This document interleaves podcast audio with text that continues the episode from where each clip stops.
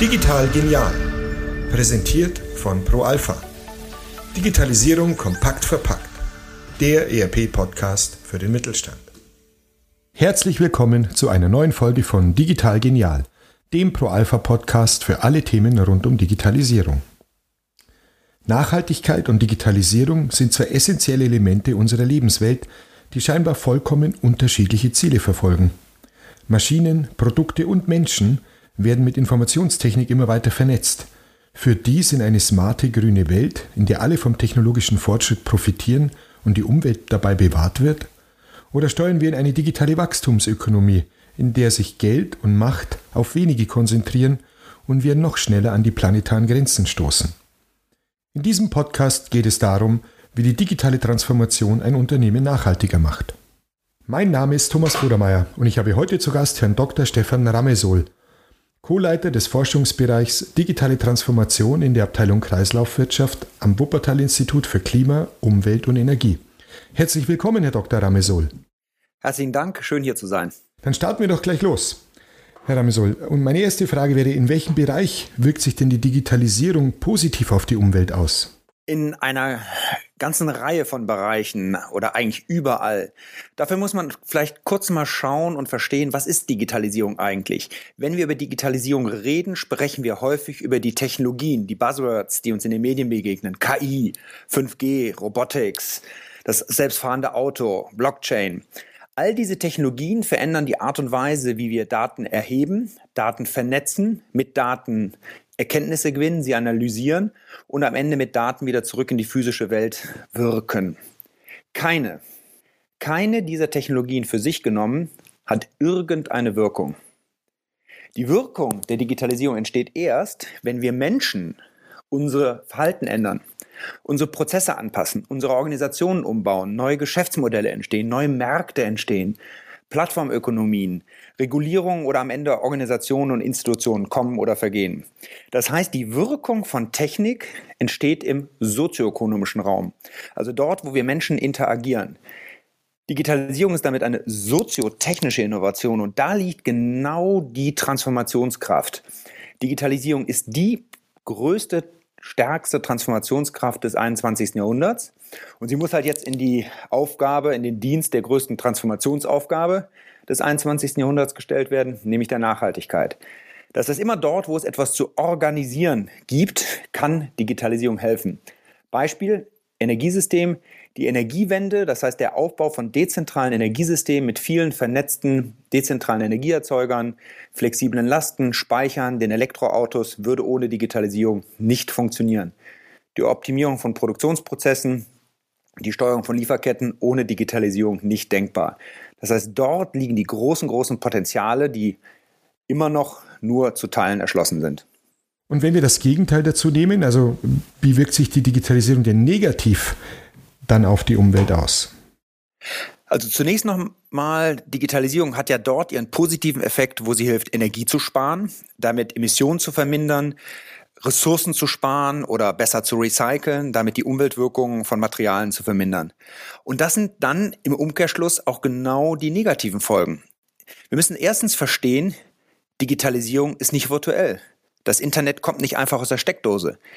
Hinter der Digitalisierung stehen ja Geräte. Das sind die Smartphones, die wir in unseren Händen haben, die Computer, Laptops, die auf unseren Tischen stehen und am Ende auch die ganzen Kommunikationsnetzwerke, die Server, die Rechenzentren. All das verbraucht Energie, produziert heutzutage noch CO2-Emissionen und äh, verbraucht vor allen Dingen auch Materialien. Gerade der letzte Aspekt wird häufig nicht genügend betrachtet. In der Elektronik stecken viele wertvolle Rohstoffe, teilweise kritische Rohstoffe, die in der Regel nicht recycelt werden können. Das heißt, immer wenn wir eine neue Technikgeneration in Betrieb nehmen, landet die alte auf dem Müll. Elektronikschrott ist die am schnellsten wachsende Abfallkategorie weltweit. Und damit äh, haben wir dort noch ein echtes Umweltproblem zu lösen. Das zweite ist aber auch genau die Wirkung, die ich eben besprochen habe. Digitalisierung ist eine Effizienzrevolution. Sie hilft uns, Dinge besser und schneller zu machen. Leider nutzen wir es im Moment vor allen Dingen dafür, die falschen Dinge die alten Dinge noch schneller schlechter zu machen. Exzessive Shopping-Events wie diese Cyber äh, Weeks oder Black Fridays, die wir dann alljährlich erleben, sind im Prinzip digital angefeuerte Konsumorgien, die am Ende sehr, sehr viel Umweltwirkung produzieren und ohne Digitalisierung in der Form nicht denkbar wären. Das heißt, wir müssen diese Kraft, die ich eben angesprochen habe, umlenken. Weg von den alten, nicht nachhaltigen Pfaden zu den neuen, dort, wo wir tatsächlich Emissionen senken, Müll vermeiden können und auch Beispiel die Natur besser schützen können.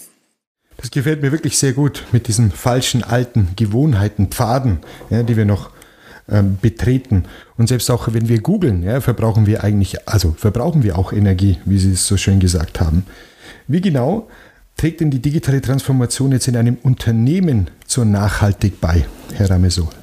Digitalisierung ist natürlich die Voraussetzung, damit das Unternehmen überhaupt weiß, was es tut. Und das Wissen ist ja der erste Schritt, dann auch Handlungen einzuleiten. Das heißt, wenn es darum geht, die eigenen Energieverbräuche, die eigenen Stoffströme, den Abfallanfall etc. besser zu verstehen, brauche ich Daten. Diese Daten kommen über die Digitalisierung und werden durch Digitalisierung entsprechend auslesbar.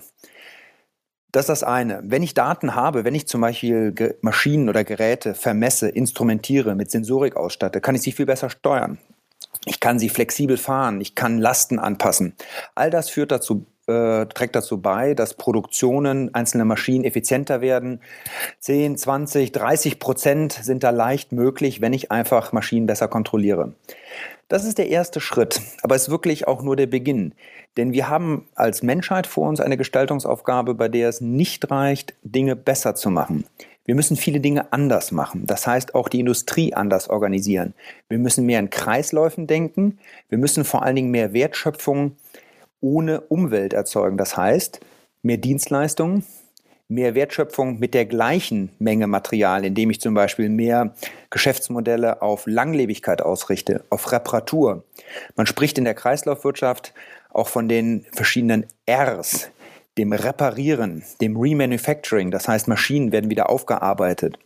Und dahinter liegen interessante Geschäftsmodelle, Pay-per-Use-Modelle, wo ich Dinge nicht verkaufe, sondern vermiete, verliese, zusätzliche Wertschöpfung generiere und aus Geschäftssicht ist das ganz interessant, weil ich eine andere Kundenbeziehung aufbaue.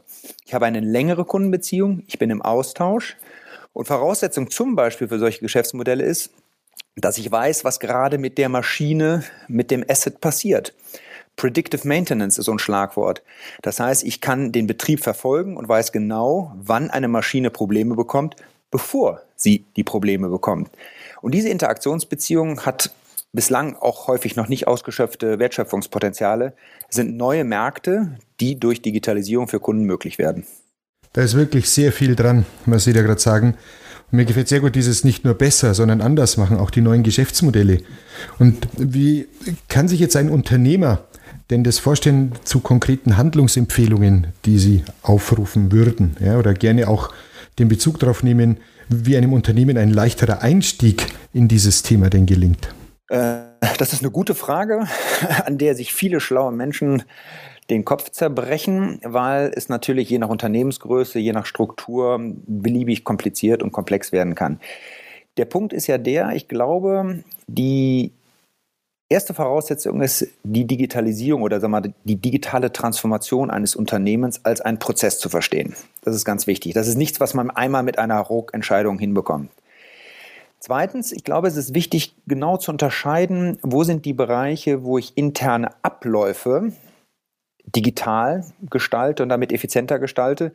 Also ganz platt gesprochen, wo tippe ich Listen ab, wo sende ich Faxe, also wo sind Prozesse noch nicht automatisiert.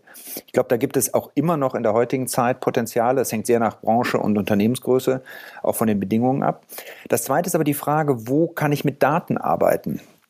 Äh, viele Unternehmen haben Daten, die sie aber nicht nutzen, weil sie gar nicht wissen, dass sie diese Daten haben. Das heißt, mal genau hinzuschauen, was weiß ich denn eigentlich schon und wo kann ich relativ unaufwendig mit ein paar Messstellen interessante Daten bekommen, mit denen ich bessere Kenntnisse habe, besser Bescheid weiß und deswegen auch bessere Entscheidungen treffen kann. Da geht es nicht darum, Daten per se zu erzeugen, aber einfach ein kluger Blick darauf, was habe ich, was kann ich jetzt schon machen. Und der dritte Schritt, vielleicht so eine Art Königsdisziplin, ist dann tatsächlich die Frage, wo kann ich ganz neue digitale Geschäftsmodelle aufbauen. Und auch da gibt es, glaube ich, in vielen Branchen Möglichkeiten, indem ich gerade klassische, ich nenne sie mal die physischen, analogen Wertschöpfungen ergänze mit vor allen Dingen wahrscheinlich Dienstleistungen. Und in dem Dienstleistungsangebot sind häufig Informationen enthalten und Informationen bauen dann auf Daten auf. Und da können ganz kleine Schritte, indem ich bestimmte Informationen mit meinen Kunden teile etc. schon helfen, den Einstieg zu finden. Am Ende ist es natürlich äh, Aufgabe eines jenes Unternehmens für sich selber, diese Schritte zu finden. Aber dieser klare Blick, der klare Blick auf die verschiedenen Handlungsbereiche und vor allen Dingen weiterdenken und versuchen, wirklich in Daten zu denken, das ist der Schritt in eine erfolgreiche Digitalisierung. Wunderbar und auch wirklich ganz konkret, Herr Ramisol, drei konkrete Punkte für Unternehmen. Wenn es denn so einfach wäre, ja. Jetzt ist auch natürlich viele Daten ja, heutzutage liegen ja auch in der Cloud. Wie nachhaltig ist in Ihrer Meinung nach die Cloud? Also die Cloud ist ja bildlich gesprochen die Wolke, sprich es sind Rechenzentren, es sind Speicherkapazitäten, es sind Verarbeitungskapazitäten, die nicht mehr bei dem Kunden stehen. Da würde man dann on-premise sprechen.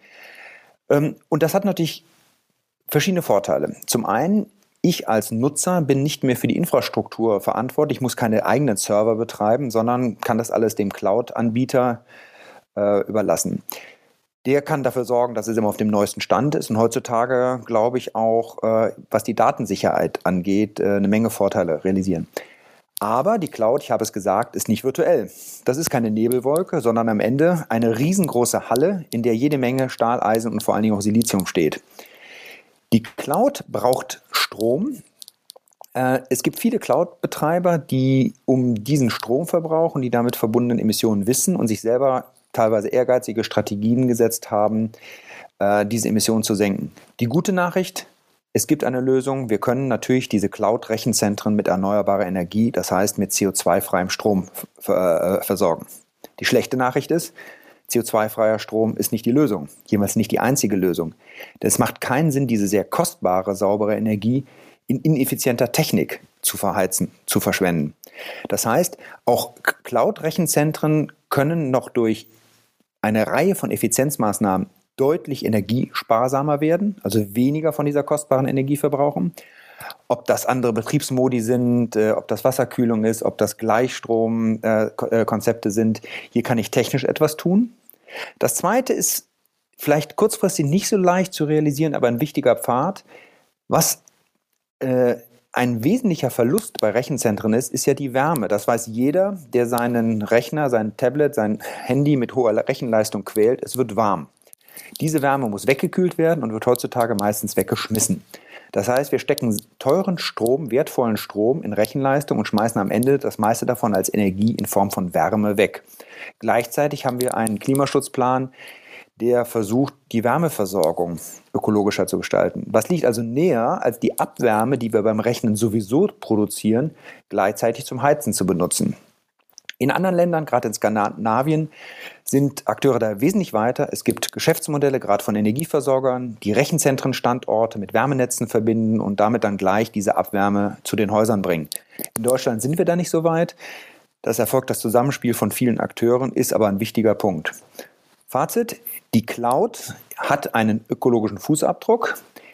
Er kann reduziert werden, er muss reduziert werden und am Ende ist die Cloud genauso wie jede Industrieanlage eine physische Infrastruktur, die Schritt für Schritt kontinuierlich optimiert werden muss.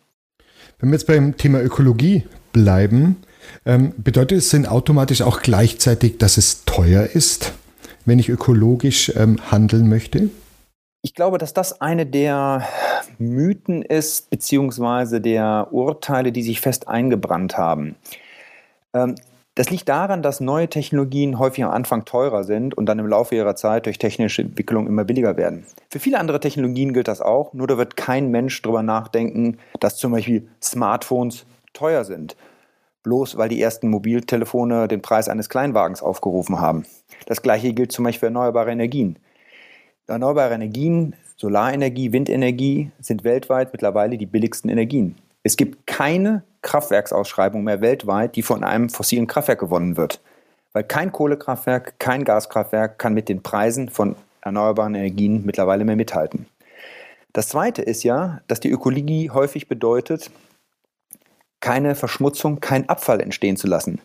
Das heißt, der Schaden entsteht ja da, dadurch, dass ich etwas wegwerfe, was ich nicht gebraucht habe.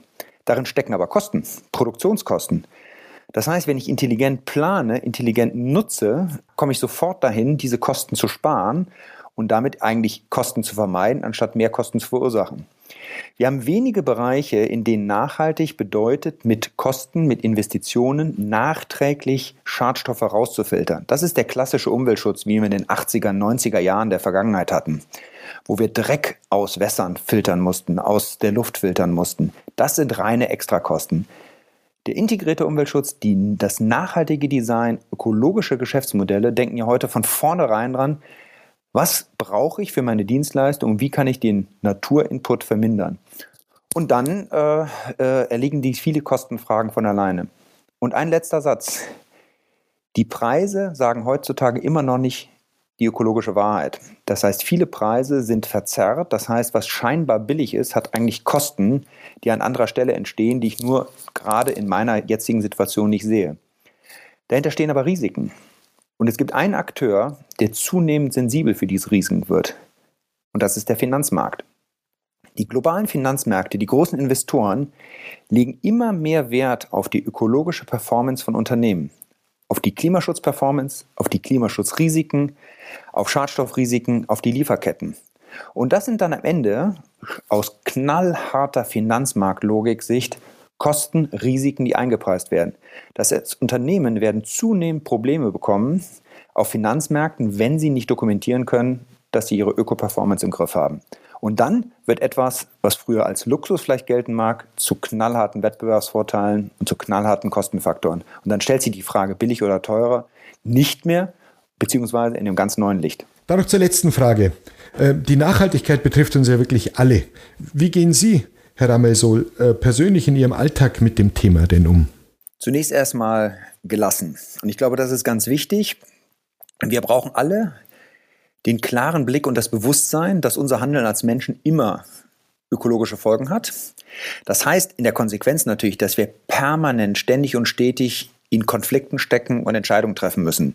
Ist diese Entscheidung besser als die andere? Kann ich das noch tun oder soll ich das tun? Das heißt, wir haben permanent diese Dilemmata teilweise und Entscheidungssituationen.